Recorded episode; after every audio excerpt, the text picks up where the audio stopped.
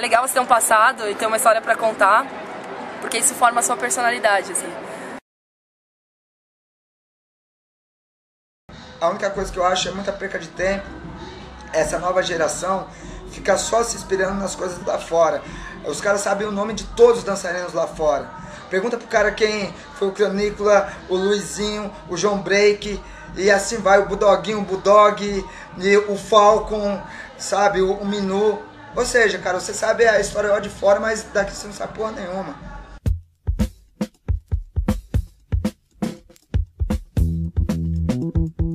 Mais do que estética, o hip hop é um modo de vida.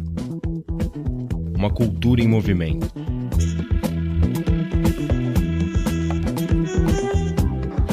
Então isso é sacanagem, sabe? Sacanagem com as pessoas que se doaram numa época que não tinha nada.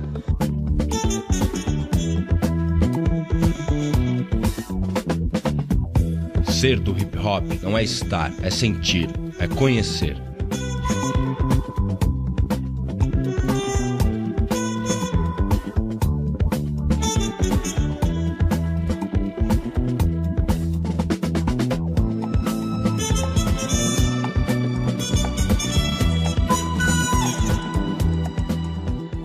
Poxa, a gente tem uma, uma história é, do nosso hip hop que não perde de forma alguma para a história do hip hop no Bronx. Porque tem tudo a ver, cara. A gente teve as mesmas dificuldades. A gente é, se começou excluído lá, a gente começou excluído aqui. Então, é, sabe-se muito pouco. Acham-se que a história se resume na 24 de maio, na São Bento e na Roosevelt. Tudo bem, são três pontos importantes, mas e as pessoas que fizeram essa história? Fora a Backspin, fora Nelson Triunfo, e fora Street Warriors e, a, e as CRIO, Nação Zulu e assim vai. Estudar sua história é saber a verdade? Quem foi o protagonista? E a gente como B-Boys, B-Girls, participantes da, da cultura das danças urbanas, a gente tem que respeitar é, as origens, é, os nomes é, das pessoas que fizeram essa história. Temos que admitir que diferentes sabedorias que emergem em uma mesma época, numa mesma sociedade, produzam variadas concepções de memória e remetem a modos diferentes de história. Nós moramos num país que é um país sem memória. Platão nos diz que a memória é para aqueles que esqueceram.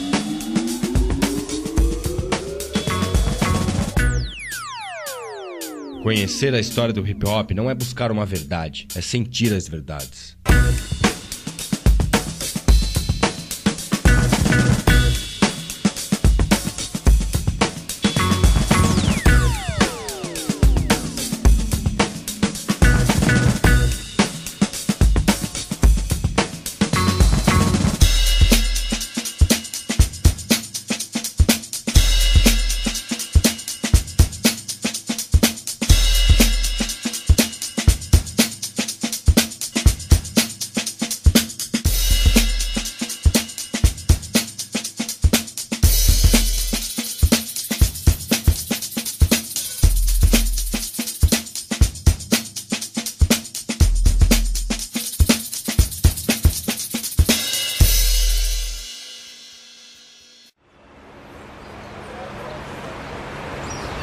Sou Chabais, sou MC, saber o princípio das coisas.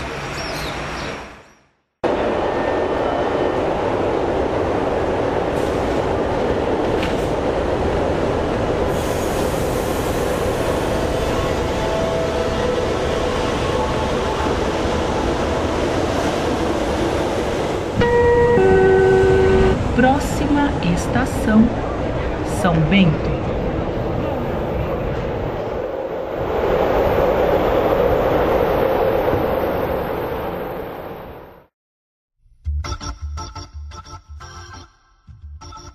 São Paulo, década de 20. O forte cheiro de café vinha dos bolsos dos barões do ouro verde de outrora e era sentido por 800 mil habitantes. O projeto civilizador republicano andava a todo vapor. A economia cafeeira dava lugar gradativamente a uma inicial industrialização com muita mão de obra barata. Novos costumes se mesclam com antigos e São Paulo começa a ganhar cara de cidade grande. O Ford T começa a aparecer na paisagem, disputando passagem com bondes da Light nas estreitas ruas do centro da cidade. Entre 1924 e 1925, uma forte seca levou a Light a racionalizar energia, diminuindo os bondes em circulação. Aparecem na paisagem os primeiros ônibus. Como proposta alternativa ao transporte público, a companhia canadense apresentou um projeto de sistema misto de bondes e ônibus, na qual previa linhas subterrâneas, tal qual o metrô. O plano foi rejeitado e ficou engavetado por anos.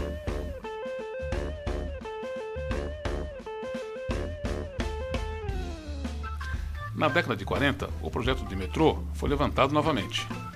Contudo, não decolou. Neste momento, a construção deste moderno meio de transporte virou bandeira. Afinal, o metrô era símbolo de progresso. Na década de 60, havia no mundo 33 metropolitanos em funcionamento, 38 em construção e algumas ditaduras em andamento. São Paulo estava no caminho certo. Com custo total de 1,2 bilhão de cruzeiros, advindos dos cofres públicos da Prefeitura, do Governo do Estado e de 62 bancos acionistas, o trecho Saúde-Jabaquara foi inaugurado em 1973. Figueiredo Ferrez, então prefeito, discursava sobre a obra colossal brasileira. A presença do presidente era imprescindível. E foi das mãos de Emílio Gastazu Médici que São Paulo entrou nos trilhos do progresso e avançou com velocidade, assim como os grandes centros urbanos do mundo. A cidade mudou. O mundo mudou o ritmo mudou e as relações humanas também. São Paulo saboreava o doce do progresso com o custo amargo do desgosto. Longe na distância, mas próxima no tempo, Nova York era o modelo. Consumo, luxúria e vaidade. Um sonho de verdade, mas que compartilha do mesmo amargo da modernidade. Similaridade, afro-latinidade, criatividade a cidade mudou. O mundo mudou. E o urbano ganha nova face. É nesse contexto que uma nova cultura nasce. As culturas nascentes da diversidade, ao sul do Equador, se tornam a grande novidade. Distantes na geografia, mas bem próximos no tempo, os guetos se comunicam e comungam de identidade. Nos anos 80, São Paulo já se destacava como uma das maiores metrópoles da América Latina. E o centro da cidade não era somente local de negócios e comércio. Era também ponto de encontro de diversas culturas urbanas.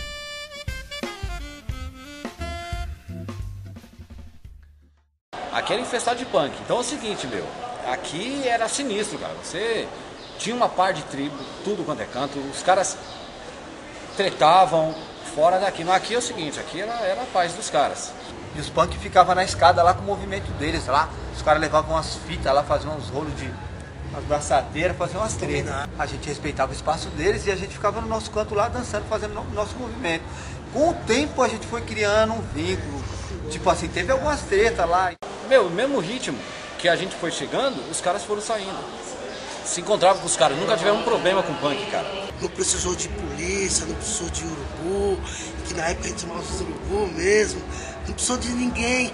Teve uma vez que eles vieram em massa mesmo, vieram curtir mesmo, curtiram com nós, que foram e pegaram o destino e até hoje eles estão por aí. Os radicais mesmo são eles e tiro o chapéu para eles.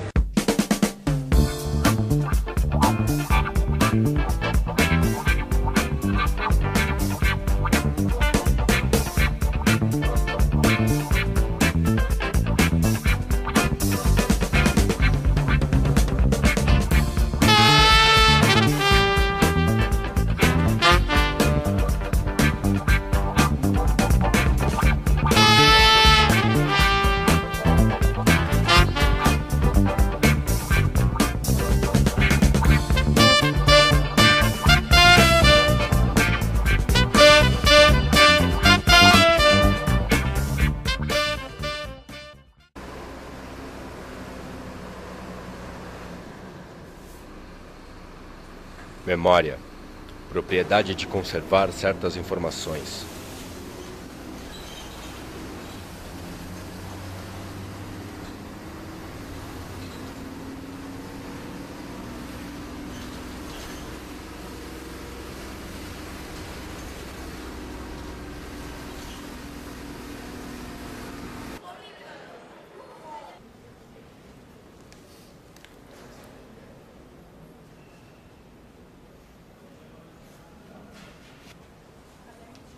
Os fenômenos da memória são estudados pela psicologia, pela neurofisiologia, biologia, psiquiatria e chamadas ciências humanas.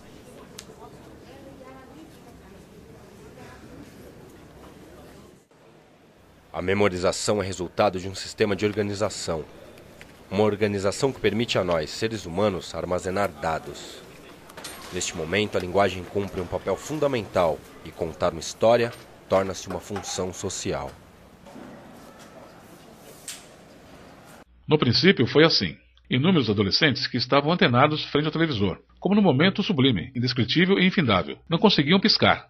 Em seus olhos, encantamento, surpresa e diante da mudez, o pensamento perguntava: Que dança é essa?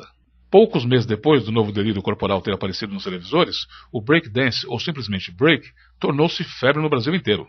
As revistas anunciavam novidade, convidando e desafiando qualquer pessoa a quebrar. Lojas contratavam dançarinos como forma de chamar atenção.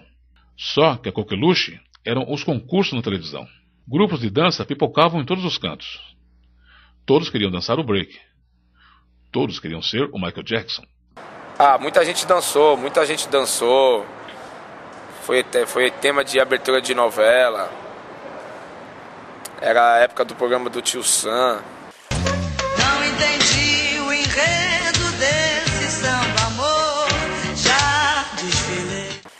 Eles montaram uma crew de break. A crew não, gangue de break. Tremem break.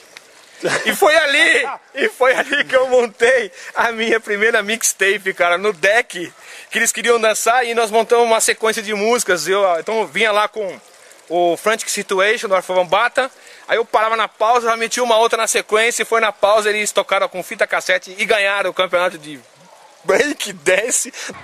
Montamos o The Masters Boys Break, né, de 83. Desculpa, velho. The Master Boy Break. Foi foda, né? Da hora, da hora, cabuloso. Entendeu? Dragon Break, Yellow Flash, era o nome dos grupos da época, né? É até engraçado, mas é verdade. Preferíamos tirar o The Masters Boys Break muito, blá blá blá blá, colocar uma coisa básica e bem original, gangue de rua. No Rio de Janeiro, na Baixada Santista, em Recife e em São Paulo. Os dançarinos chamavam atenção. Em São Paulo, um garoto com apenas 18 anos de idade ganha destaque. Recém-chegado dos Estados Unidos, Ricardo viu Nova York quebrar. Meu nome é Ricardo, eu fui um dançarino de break há uns 20 anos atrás. 16 anos eu tive nos Estados Unidos e, e lá foi o primeiro contato que eu tive com o break dance. Quando eu voltei para o Brasil, eu falei, pô, já que eu já que eu aprendi mais um, uma modalidade de dança, né? eu vou chegar e vou, vou começar a treinar e vou, vou pro salão que eu dançava. Aconteceu o seguinte, é, eu acabei participando de uma festa e conheci nosso amigo Ricardo aí fazendo um negócio que todo mundo que estava na festa ficou meio abismado né, com, com o que ele estava fazendo. Né? E eu fui um. E quando ele acabou de fazer aqueles movimentos, eu fui o primeiro cara a chegar nele e falar, cara, que negócio é esse? Que dança de louco esse aí? Beto, Adilson, Laércio e Francisco, com idades entre 14 e 16 anos, trabalhavam na feira. Foi dançando break que chamava a atenção do público para a banca. Talentoso, o quarteto produzido por Mr. Sun lançou um disco em 1984. Não foram os únicos. Electric Boogies, as gatinhas do Buffalo Girls e o original Villa Box também deram sotaque tupiniquim para a música eletrônica que fazia o corpo quebrar. Nos salões, academias e na televisão, o break era a sensação. Mas como na sua raiz, a rua foi o grande palco. A cultura que nasceu nas esquinas e becos dos bairros nova-iorquinos vai mudar a paisagem das ruas do principal centro financeiro e comercial da América Latina. E em 83, por intermédio de, de amigos nossos que iam buscar disco lá fora e tal, a gente ficou sabendo do, do, do, break, toda aquela história do hip hop, que hoje a gente sabe que é hip hop, mas na verdade na época a gente não sabia nome de nada, assim, a gente só sabia que era uma dança robotizada e que se dançava na rua. Então a gente resolveu é, levar isso, essa, essa, dança para a rua, né? E começamos a desenvolver do modo que a gente ach, achava que era, né? Na época. Primeira vez que a gente dançou break na, aqui na rua, em São Paulo, foi em frente ao Teatro Municipal. E depois a gente achou melhor migrar para 24, né? Que já era um ponto histórico né, de encontro de, de blacks e tal. Eu comecei na 24 de maio porque tinha alguns amigos lá. O Maguila, o Def Paul e, lógico, o, o Nelson Triunfo. É que a gente já curtia em Bares Black desde o final da década de 70. 78, 79, Palmeiras, Sideral tantos outros salões que a gente ia. Assim, era bacana porque tocava funk, né? Original funk. É, e, eu me sentia muito bem naquele espaço ali. Billy, Pierre, finado Lila, finado Maguila, infelizmente. É, Fred, Isaac, Def Paul, Pepeu, Raul, Nelson Triunfo. Essas pessoas que frequentavam muito quarto maio.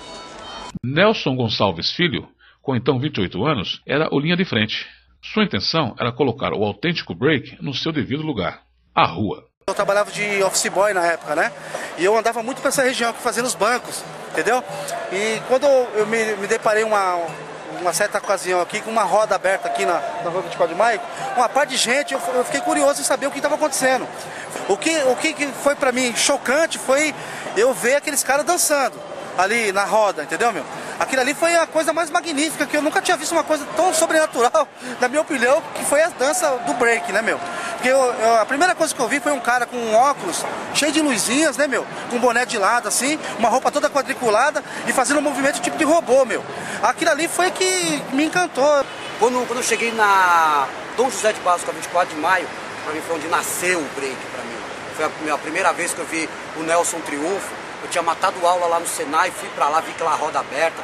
O André tava, tava dançando lá, Raul, tinha o Charles, o Paul, o Billy, o Fred, uma rapaziada lá, tudo dançando.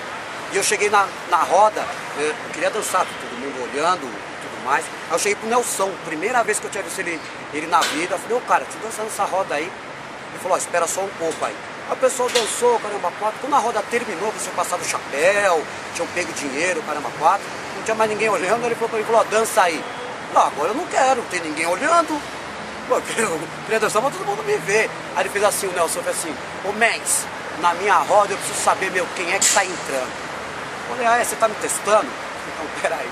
Malandro, desci no chão, saí rodando a milhão. Parei assim, a hora que eu levantei, ele fez assim, ô Mendes, qual o teu nome? Eu falei, meu nome é Jackson. Ele falou, não, teu nome é Jack. As coisas que aconteciam na rua era engraçado, porque às vezes vinha uma pessoa do- da Rede Globo contratar a gente para fazer uma abertura na novela, de repente vinha a polícia, enquadrava todo mundo, e mão pra cabeça, tira a roupa aí, Nelson.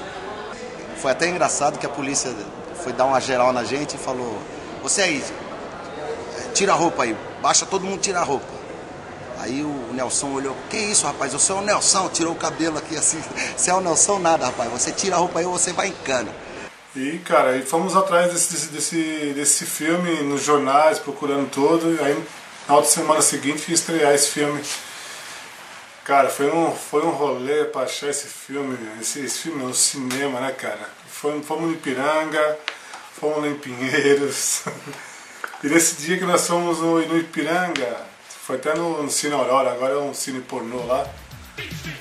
Puta, cara, foi muito legal porque nós vimos o filme, acabava o filme e todo mundo queria ver o- como é que era feito aquele negócio do giro de costas, moinho, né, cara?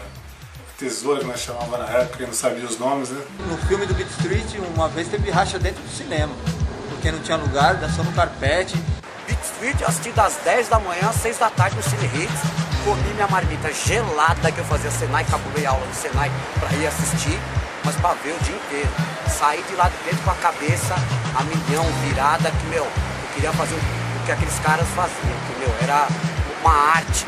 Na época, quando eu comecei, eu, eu, eu comprei dois vídeos pra poder duplicar Beat Street, né? Pra não ficar dependendo de locadora. E eu mandei fazer um agasalho pra mim na época. Mandei costurar lá em Perus, num lugar muito longe, cara. Eu acho que hoje eu não, não saberia ir. Eu lembro que eu peguei o trem aqui, fui até lá, encontrei uma costureira que fazia o agasalho, costurava tal, com, com tecido, acho que é o tecido elanca, que era que um que deslizava legal e eu mandei fazer do estilo Beat Street, cara. É, o Beat Street já assisti umas cinco vezes. Ah, é, é, é a mesma coisa que eu falei, identificação, né? Eu falei, pô, os caras que loucos, tá dançando break, os caras. Louco, eu, eu fiquei assim, hipnotizado pelo negócio da dança, da rua, do, do som, né? Foi uma iniciação à cultura mesmo, assim. Ah, sei lá, é... me dá agora uma. Como é que fala o nome? Uma nostalgia, assim. De que me, dá, me dava uma sensação de liberdade, assim, sabe? Quando eu vi os caras dançar e vi os caras juntos, eu queria ser. Eu me sentia li, livre, assim. E é o que eu sinto hoje, né? Na época nem falava b-boy, né? Era break, tudo era break. Pop era break, era break dance, era o rótulo mesmo, muita gente não gosta. E era break pra tudo. É, Lock era break, b-boy era break, pop era break, era tudo era break. O brasileiro também evoluiu o break. Graças à capoeira a gente colocou saltos, coisas que não tinha na dança. Então, através da nossa criatividade, a gente imitava um, um- o homem primata, a gente imitava, lançamos o estilo do marionete,